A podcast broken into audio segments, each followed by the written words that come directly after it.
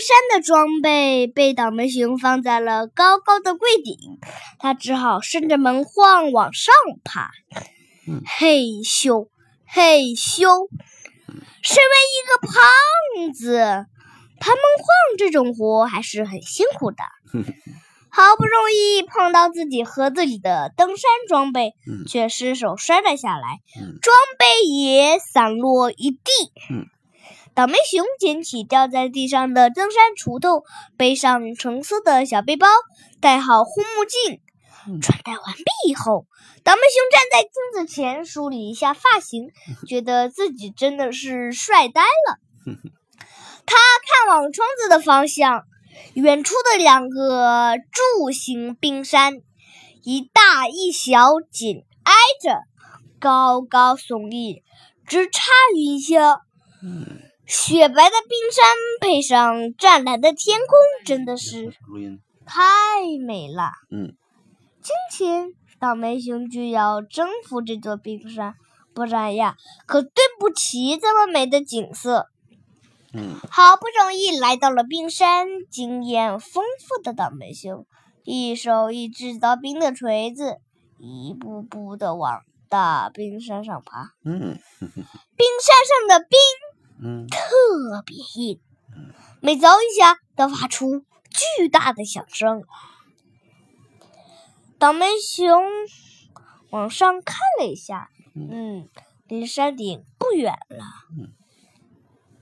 最后，它离地面越来越远，离山顶越来越近。嗯，这时手滑把锤子弄掉了，倒霉熊。只听到它掉落下去，撞击到两侧冰山，清脆的响声。倒霉熊感到很害怕，它只能靠一根锤子继续爬了。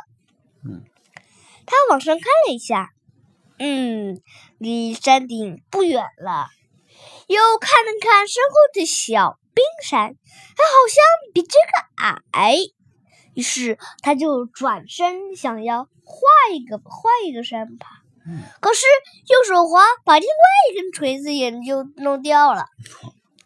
倒霉熊只好用爪子死死的扣住冰山。哎，突然他反应过来了，哎，我自己的爪子也很锋利呀！他抽出手一看，爪子外边结了一层冰，变得坚硬无比。嗯。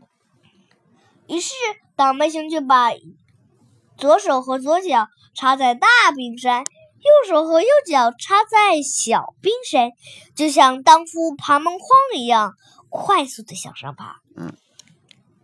没一会儿，倒霉熊的一只手就抓到了大冰山的悬崖下面。嗯。然后，使劲往上一撑，登顶成功了。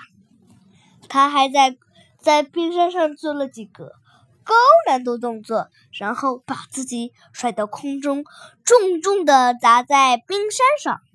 嗯，可是他太沉了，这一砸可把冰山给砸裂了，越裂缝越来越大。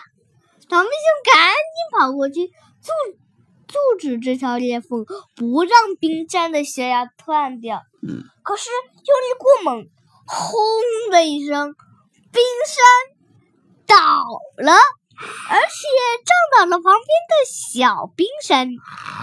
就这样，两座大山不复存在。嗯，看来呀，倒霉熊下次再想爬山是不可能了。嗯，好了。